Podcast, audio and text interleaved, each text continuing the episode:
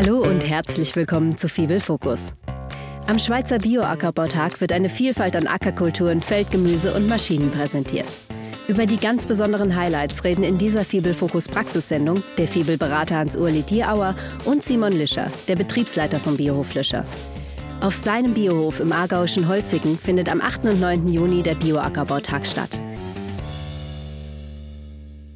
Simon, mein Eindruck ist, dass sich dein Betrieb in den letzten Jahren immer mehr zum Freilandgemüse bewegt hat.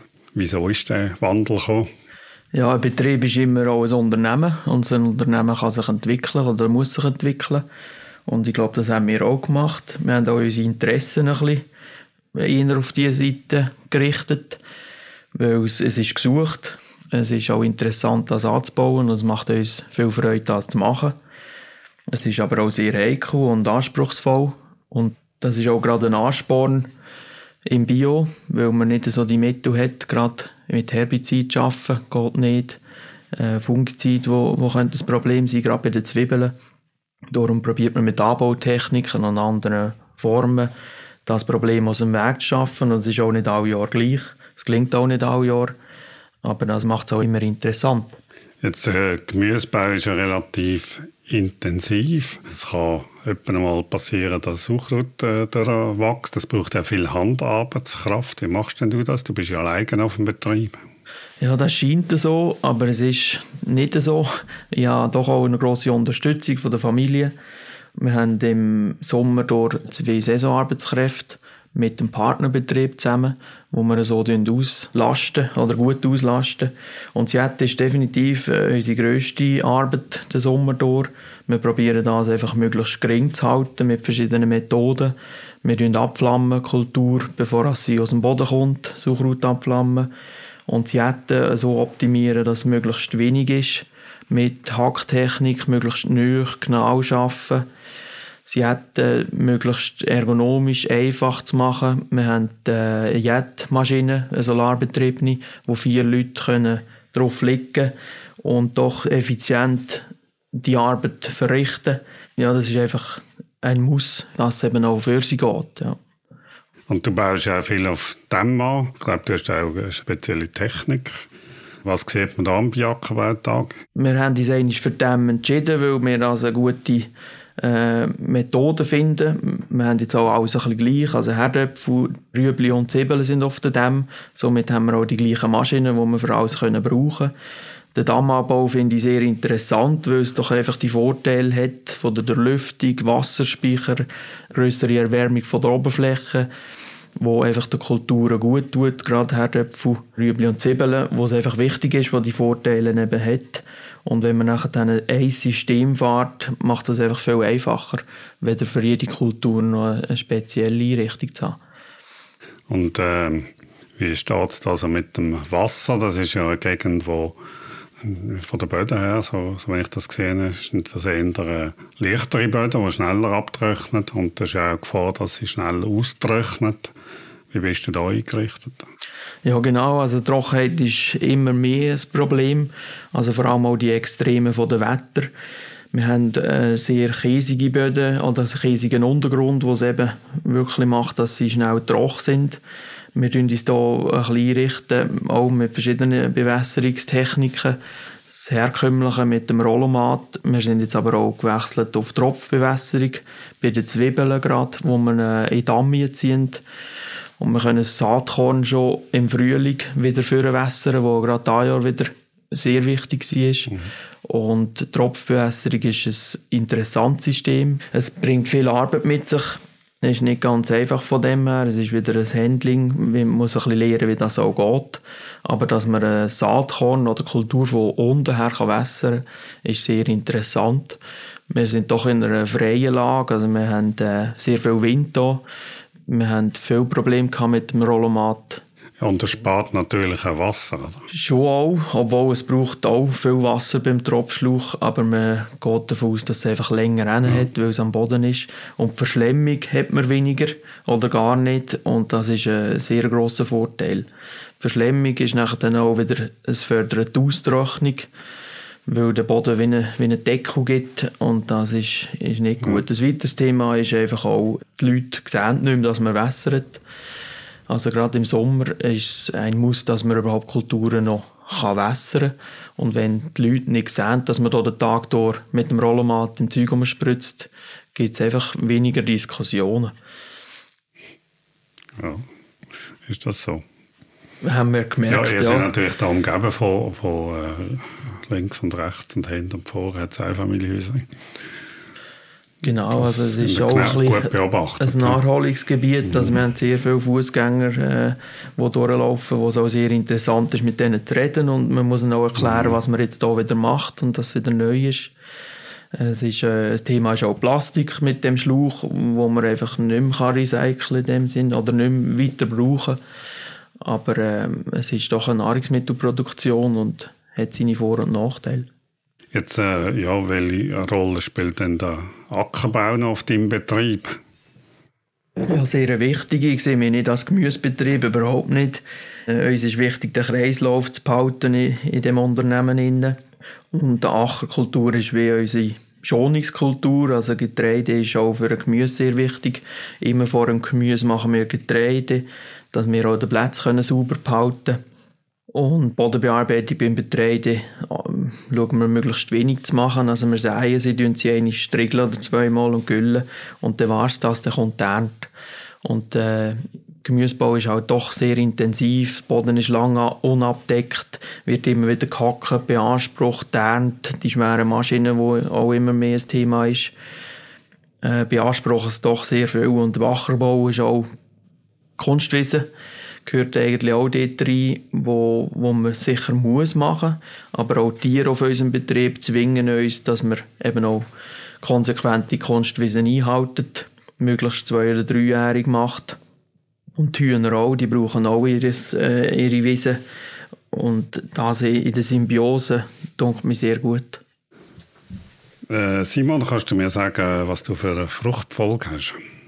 Ja, die Fruchtfolge regelt sich halt ein bisschen auch nach den Anbauverträgen, die ich habe mit Terraviva und Ditzler, mit den Gemüsekulturen.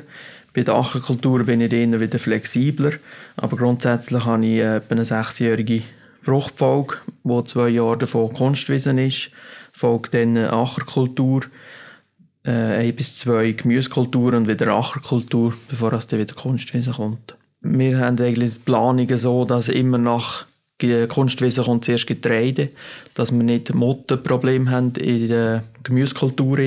Und nach Getreide kann man noch einmal eine Unkrautkur machen für die Wurzelkräuter, die noch oben wären.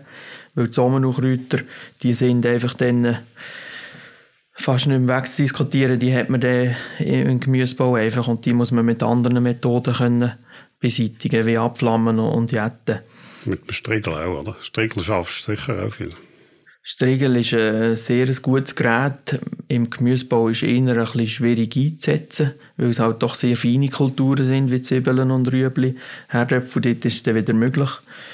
Sonst arbeiten wir viel mit dem Fobromobil, also der, der Geräteträger, wo man so viel brauchen kann, diverse Geräte, die man reinhängen kann und das genaue Arbeiten an die feine Kulturen wo wir alle Jahr wieder probieren mit neuen Geräten. Und, äh du hast jetzt auch viel über die mechanische Regulierung geredet. Eben vom Boden her, das hast du auch schon gesagt, Müsbau ist ja sehr intensiv. Und dort setzt du wahrscheinlich auch meistens die Pflug ein, nehme ich an, oder? Also das Ganze so auf den Pflug verzichten, das ist in deinem Fall nicht so einfach. Nein, es ist immer wieder ein Thema, der Pflug. Ich erachte selber den Pflug nicht als die schlimmste Maschine auf dem Hof. Man äh, muss immer wieder entscheiden, wie man sie einsetzt und wenn. Aber für Gemüsebau, so wie ich es jetzt mache, nach meinen Vorstellungen, finde ich es eine gute Maschine.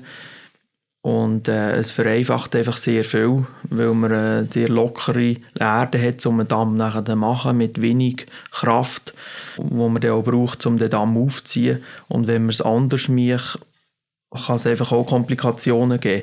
Aber es ist immer wieder ein Abwägen, alle Jahre ist anders, aber es vereinfacht sehr viel. Was wir machen, wir tun die Gründüngung äh, möglichst lang sein aber dann doch im Frühling eine schachern, dass sicher noch eine reinregnen kann, weil wenn man den Dammaufbau machen will, muss einfach ein abgesetztes Saatbett sein und ein, ein Saatbett, das eben auch die Feuchte schon in sich hat vom Winter und äh, sonst, sonst kann es einfach wieder Problem geben. Können. Gut, jetzt haben wir noch viel gehört über die Maschinen und Unkraut und Boden. Jetzt wäre noch Düngung, Nährstoffversorgung. Was machst du dort? Wie sieht es dort aus? Du hast ja nicht so viele Tiere auf dem Betrieb. Oder lange dir das, was anfällt aus dem Betrieb, dass du äh, genug Nährstoff hast? Ja, genau. Die Tiere länger natürlich nicht. Die 45 Rinder geben zu wenig Nährstoff. Und Poulet, es ist halt auch ein bisschen einseitig phosphormässig. Wir führen noch etwas Gülle zuführen. Weiter haben wir auch für Herdöpfel und Spinat organische Handelsdünger, die wir einsetzen. Und das in der Kombination bringt uns die Nährstoffe, die wir brauchen. Nährstoffe werden viel vor der Kultur eingesetzt oder sogar schon im Vorjahr, wo man Gründüngung eben äh, düngen und die Gründüngung nimmt dann das mit für, für das äh, Kulturjahr oder das Folgejahr.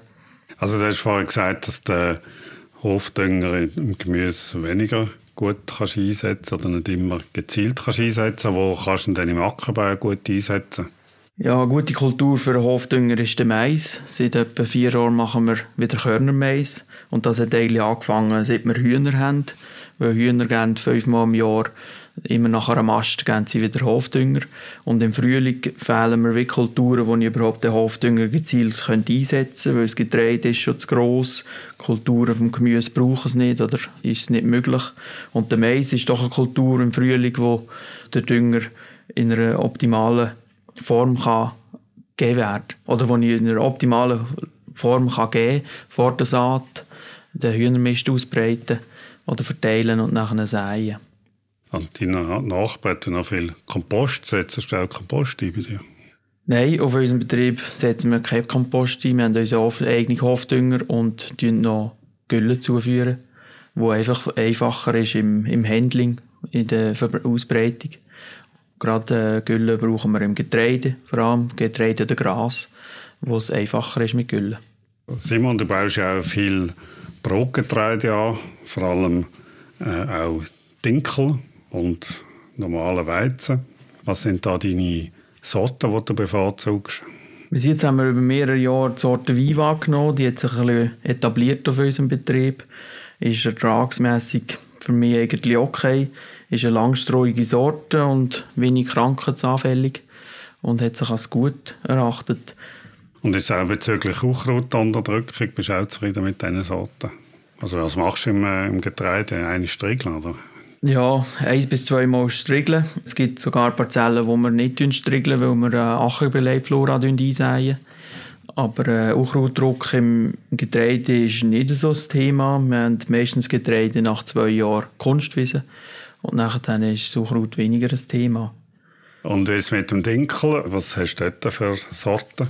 Ich bin Mitglied von der IG Urdinkel und da stehen die zwei Sorten Ostro und Oberkolmer zur Verfügung.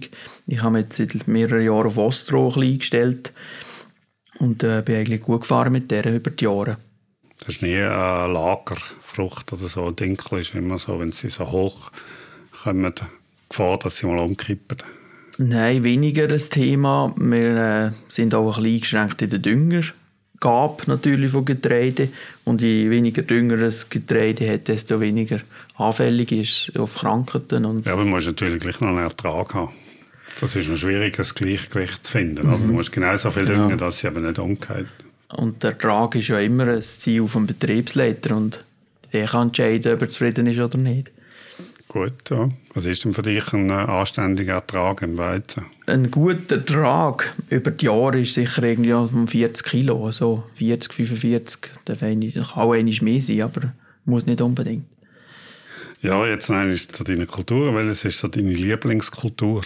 Ja, gibt es fast nicht. Immer wenn etwas super klingt, denkt man, oh, von dem möchte ich vielleicht nächstes Jahr mehr machen. Mhm. Aber ich bin fast ein bisschen gebunden in den Grössen, die ich jetzt habe. Und das ist auch schön. Und das ist auch richtig so, dass es nicht überhand nimmt von einer Kultur. Es sind alles spannende Kulturen, die ich machen darf oder die ich, die ich mache. Und das soll auch so sein. Ja, und jetzt, äh, warum sollte man unbedingt an Bioackerbautag kommen? Ja, der Biobauer ist ja als Natur aus schon sehr interessiert und, und will immer wieder neue Sachen machen und ausprobieren, immer am Bau bleiben und das, das muss man ja auch. Und der Bioackerbautag bietet genau für solche Bauern eben Hand. Wir haben äh, viele Neuigkeiten, viele Leute aus der Biobranche und du hast es vorhin schon gesagt, es ist doch ein, ein Gratistag, wo jeder kommen darf. Das ist nicht selbstverständlich. Und wir haben wieder fachsimpeln und diskutieren an dem Tag. Dann hoffe ich, dass jetzt die Kulturen gut kommen und danke auch von meiner Seite. Merci dir. Das war der letzte und zweite Teil Fibel Fokus Praxis zum großen Schweizer Bioackerbautag 2022. Alle Informationen zum Bioackerbautag am 8. und 9. Juni auf dem Biohof Lüscher in Holzigen findet ihr auf www.bioackerbautag.ch. Veranstalter sind das Fibel, BioSwiss, Sativa Rheinau, das Landwirtschaftliche Zentrum Liebeck und der Biohof Lüscher. Hauptsponsor ist Coop. Weitere wichtige Informationen findet ihr wie immer in unseren Show Notes.